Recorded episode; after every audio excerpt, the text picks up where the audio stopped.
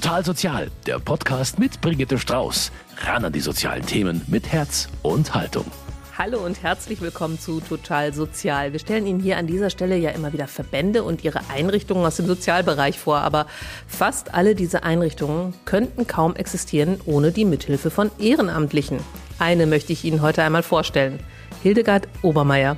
Sie ist schon was ganz Besonderes, denn sie hat nicht nur mehr als 30 Jahre lang jede Woche viel gearbeitet, sie hat auch mehr als 100.000 Euro an Spenden gesammelt für den Sozialdienst katholischer Frauen. Frau Obermeier, war Ihnen das bewusst, wie viel da im Laufe der Jahre zusammengekommen ist? Das war mir nicht bewusst, weil ich immer zweckgebunden Geld gesammelt habe, wenn ein Mensch in Not war und ich wusste, ich muss den finanziell unterstützen. Und ich muss vor allen Dingen auch ein besonderes Dankeschön an alle diejenigen sagen, die mir meine Arbeit ermöglicht haben und die mit Geld dazu beigetragen haben, dass wir Menschen helfen konnten. Aber mindestens genauso wichtig ist, was Sie alles getan haben während dieser Zeit. Und genau darüber reden wir gleich hier bei Total Sozial. Und dann geht es um kranke Kinder, besorgte Eltern, eine geflüchtete Frau, die heute Kinderpflegerin ist. Sie dürfen gespannt sein.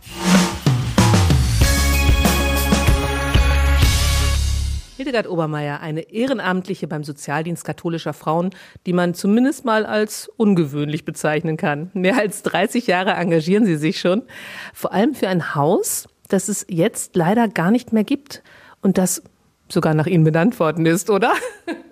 Also benannt ist es nach der heiligen Hildegard von Bingen, meine Namenspatronin, die ich auch sehr verehre, weil sie eine sehr kluge Frau war. Und Gearbeitet habe ich in dem Haus, wie schon gesagt, seit 30 Jahren. Und es ist ein Haus für Eltern kranker Kinder. Das sind Kinder aus der ganzen Welt, die nach München kommen, um hier bei schwerer Krankheit behandelt zu werden.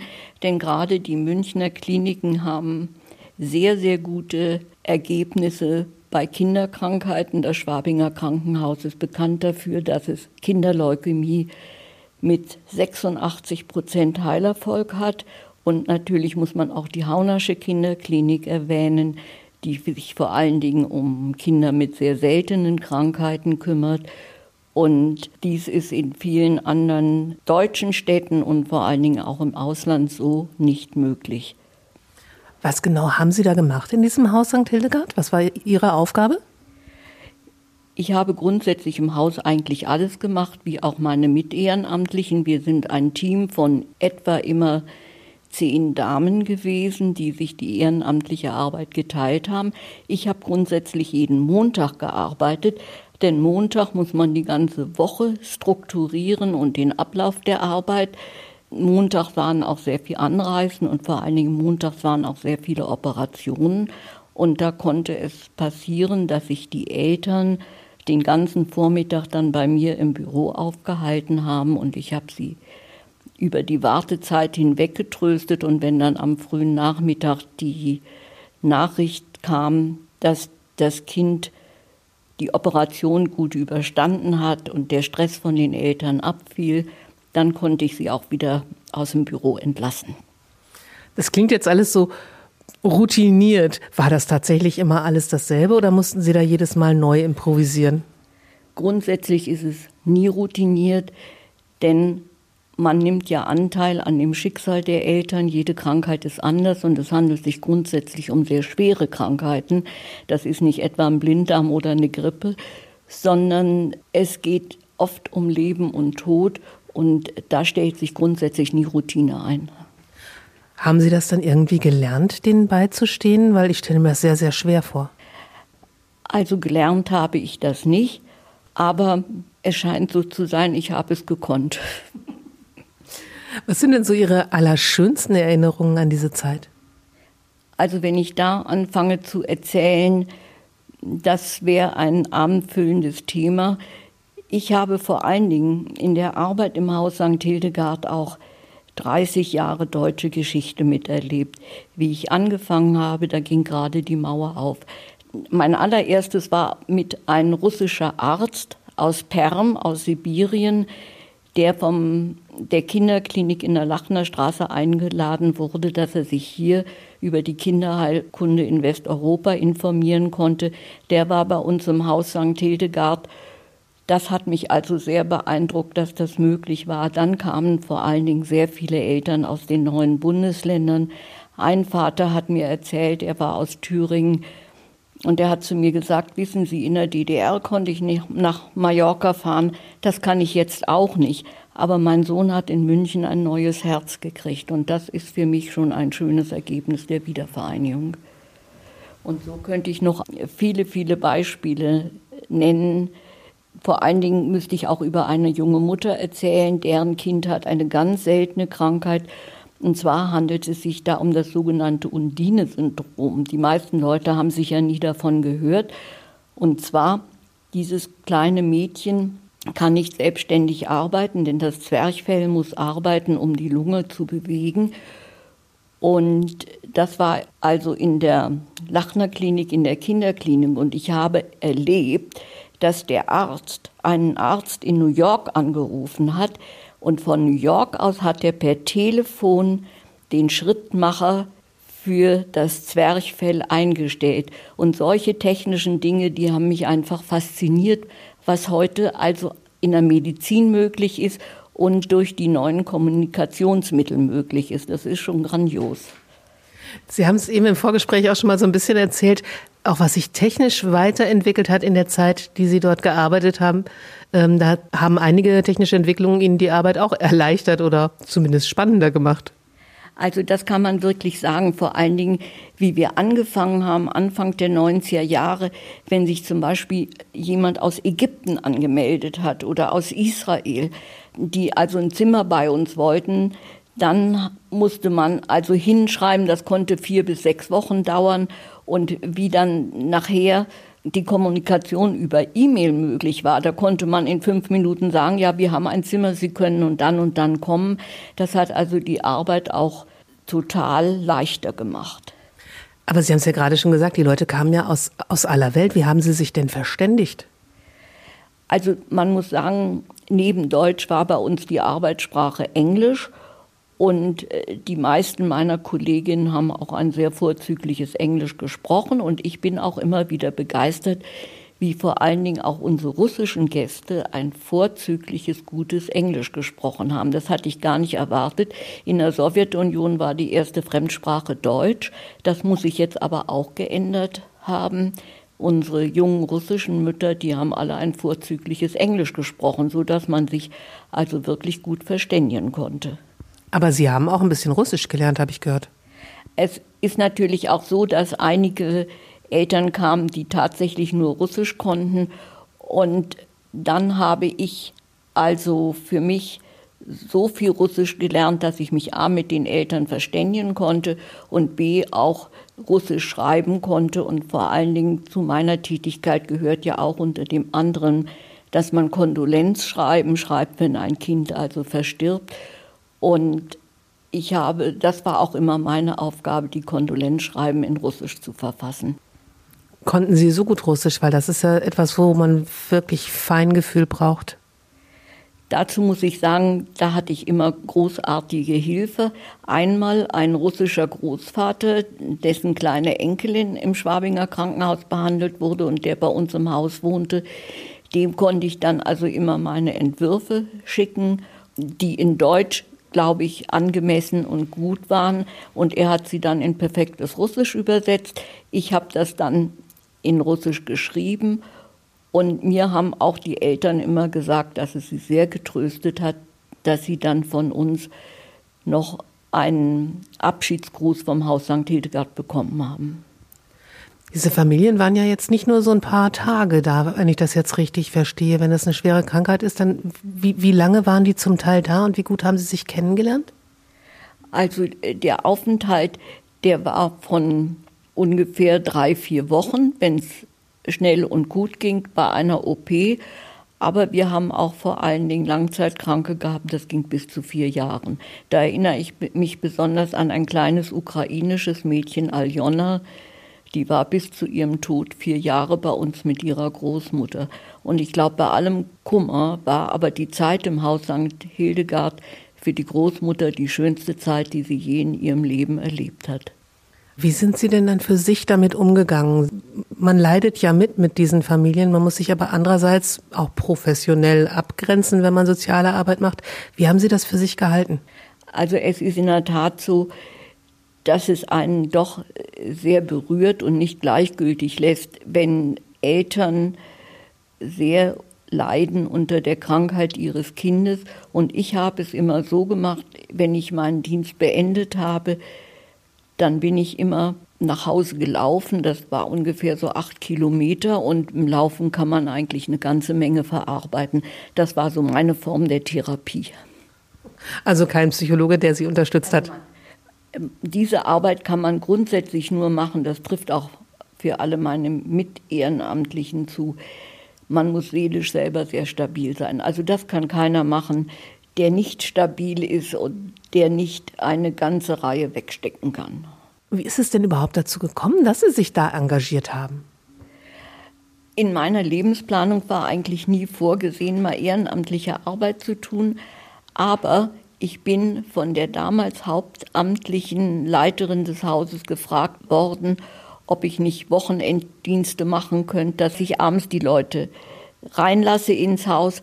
Aber es stellte sich raus, innerhalb von acht Tagen war ich also fest in dem Haus integriert und wurde auch mit Betreuung von Gästen, aber auch mit Hausarbeit und auch mit Büroarbeit und auch Pressearbeit befasst und habe eigentlich das ganze Spektrum dann mit abgedeckt und immer in guter kollegialer Zusammenarbeit mit der Haupt, damals noch Hauptamtlichen und auch mit Ehrenamtlichen.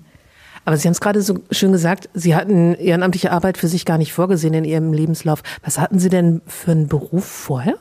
Also von Beruf war ich Referentin für politische Bildung in Bonn in der Bundeszentrale für politische Bildung.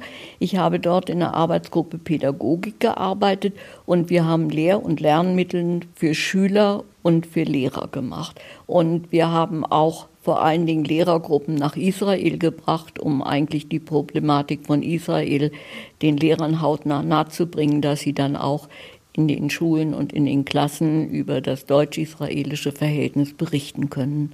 Und dann hat sie wahrscheinlich die Liebe nach München verschlagen, oder? Nach München mit geheiratet worden. ich habe also meinen Mann in Bonn ganz klassisch im Bierkeller der bayerischen Landesvertretung kennengelernt. Er war damals von der Staatsregierung nach Bonn abgeordnet und wie er dann zurück nach München in die bayerische Staatskanzlei kam, da bin ich dann mit nach München gegangen. Und hatten dann hier keine Stelle und hatten deshalb Zeit oder wie kam das dann zustande? Also ich wollte erstmal nicht mehr berufstätig sein und das war auch gut so, denn dadurch hatte ich ja Zeit für ehrenamtliche Arbeit, die ja auch getan werden muss und die übrigens auch sehr, sehr wichtig ist. Ganz genau. Den Schlenker wollte ich gerne noch einmal machen, um zu zeigen, dass Sie eigentlich auch viel Geld hätten verdienen können, aber lieber ehrenamtlich gearbeitet haben. Habe ich das richtig ja, verstanden? Lieber ehrenamtlich gearbeitet. Und nebenbei habe ich auch noch, bin ich Mitglied im deutsch-amerikanischen Frauenclub, bin eins der wenigen Live-Member dort und habe über 25 Jahre auch den Newsletter für den Münchner Frauenclub geschrieben. Also nicht nur beim SKF ehrenamtlich tätig, sondern auch darüber hinaus. Jetzt ist dieses Haus St. Hildegard vor zwei Jahren geschlossen worden, wegen Corona. Wie ging es Ihnen da? Also ich muss sagen, mir und vor allen Dingen auch meinen Mitehrenamtlichen, wir trauern dieser schönen Zeit und auch dieser wichtigen Arbeit immer noch nach und wir bedauern es auch so, dass dieses Haus nicht mehr existiert denn die kranken Kinder sind ja weiterhin äh, auf Unterkunft angewiesen. Zum Glück fangen jetzt die Krankenhäuser an, Elternwohnungen einzurichten.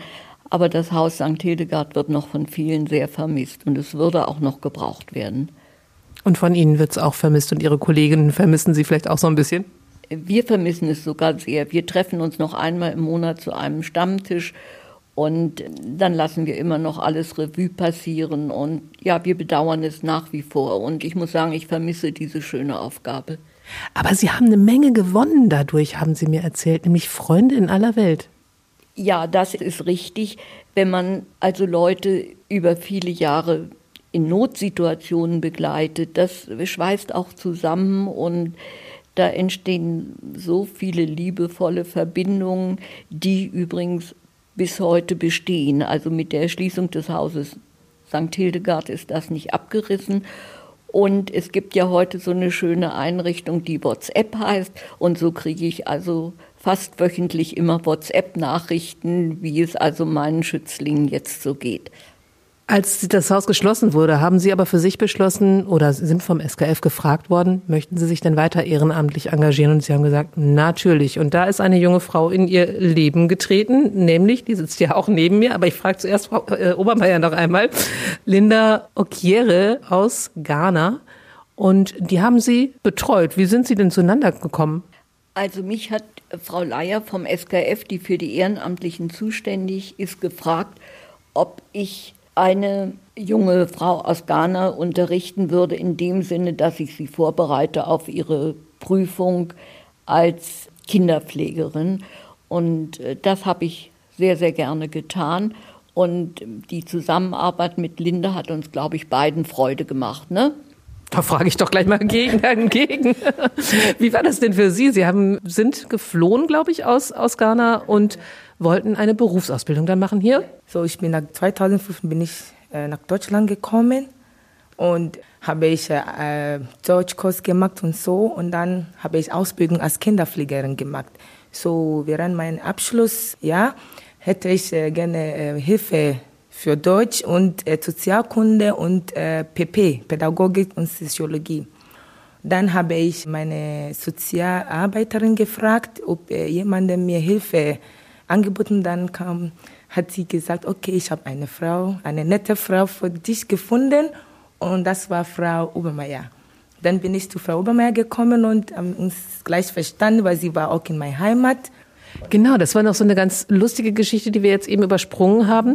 Sie haben Ghana auch mal selbst bereist, Frau Obermeier? Also ich war beruflich in Ghana. Unter anderem war ich auch in der Heimatstadt von Linda, nämlich in Kumasi. Und Kumasi ist also in der Mitte von Ghana, ist nicht an der, an der See, an der Küste. Und das hat uns natürlich beide verbunden, dass ich auch ihre Heimat kannte. Das war wahrscheinlich wirklich so ein bisschen wie Heimat in der Fremde oder wie? Mhm. So, ich war ein bisschen erleichtert, dass sie äh, meine äh, Heimat äh, kennt.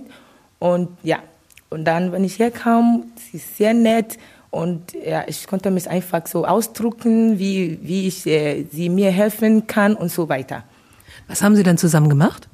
Als erstes habe ich so ein Thema gebracht. Ich glaube, ähm, äh, eine Kinderpflegerin, die im Ausland äh, leben, äh, Vorteil und äh, Nachteil.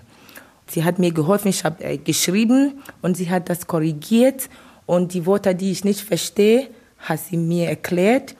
Und dann weiter haben wir auch Zeitung gelesen und sie liest vor und ich habe geschrieben.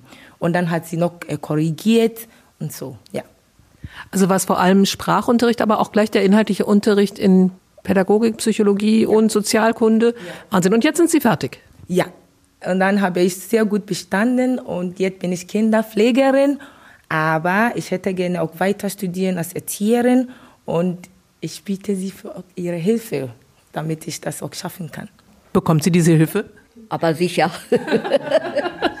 ich habe so ein bisschen den Eindruck, dass Ihnen das beiden auch so ein bisschen Spaß macht. Ich glaube, Sie mögen sich, oder? Ja, sehr. Wenn Sie jetzt hierher kommen zu ihr, wir sitzen jetzt hier gemütlich bei ihr beim, beim Kaffeetisch, wie geht es Ihnen dann? Mir geht's gut und ich will mich bei ihr, Frau Obermeier bedanken. Ich bedanke mich sehr für Ihre Hilfe, Ihre Unterstützung. Ohne Sie konnte ich nicht schaffen. Also ich bedanke mich sehr bei Ihnen. Danke, Linda. Sie haben eben erzählt, durch die Arbeit im Haus St. Hildegard haben Sie Freunde in der ganzen Welt gewonnen. Warum macht Ihnen die Arbeit mit der Linda jetzt so viel Spaß? Also mir hat vor allen Dingen an Linda gefallen, dass sie sehr interessiert ist, dass sie wirklich lernen will. Und es ist ja auch schön, wenn man einem jungen Menschen helfen kann, dass er also äh, beruflich vorwärts kommt, dass sie Erfolg hat und sie hat eine schöne Prüfung hingelegt und das freut mich und das freut mich natürlich auch. Okay. Also, Kinderpflegerinnen braucht das Land. Ich finde, Sie beide haben das Land unheimlich viel weitergebracht. und bei Ihnen hat es jetzt aber auch noch mal einen, ähm, wie soll man sagen, irgendwie schließt sich der Kreis, weil das Haus St. Hildegard holt sie noch mal ein mit einer Familie aus der Ukraine, die jetzt aktuell in München ist. Ja, ich habe erst letzten Mittwoch erfahren, dass eine Mutter wieder in München sein muss, weil bei ihrem kleinen Sohn, der zunächst als gehalten galt, doch leider ein Rückfall eingetreten ist und sie ist jetzt hier in München. Und ich habe ihr gestern eine E-Mail geschickt und habe ihr angeboten, dass ich sie also weiter betreue und unterstütze. Und ich erwarte also demnächst ihre Nachricht und dann werden wir einen Weg finden, dass ich ihr auch in dieser schweren Zeit weiterhelfen kann. Jetzt haben Sie, wenn ich das richtig verstanden habe, so verschiedene Aufgaben, ehrenamtliche Aufgaben gleichzeitig, die Sie übernommen haben. Müssen Sie sich da manchmal so ein bisschen zerreißen oder Prioritäten setzen? Nein, zerreißen muss ich mich nicht. Das schaffe ich. Okay. Sie sind aber doch schon im Rentenalter eigentlich. Haben Sie jemals darüber nachgedacht, aufzuhören mit dem Ehrenamt? Nicht so lange ich es kann. Ich bin jetzt 84 Jahre alt und hoffe, wenn meine Gesundheit es zulässt, dass ich mich noch weiter ehrenamtlich betätigen kann. Und jetzt frage ich mal die Frage, die immer alle Leute gestellt bekommen, die sich irgendwo ehrenamtlich engagieren. Warum machen Sie das? Was bringt Ihnen das? Mir hat es sehr viel gebracht, unter anderem Freude. Ich habe andere Menschen kennengelernt, ich habe andere Kulturen kennengelernt. Es hat meinen Horizont erweitert, es hat mich menschlich sehr bereichert und so könnte ich noch vieles aufzählen. Also Ehrenamt lohnt sich und man kriegt eigentlich immer mehr Liebe zurück, als man gibt. Hildegard Obermeier, mehr als 30 Jahre im Ehrenamt, mögen es noch viele mehr werden. Vielen Dank für das Gespräch.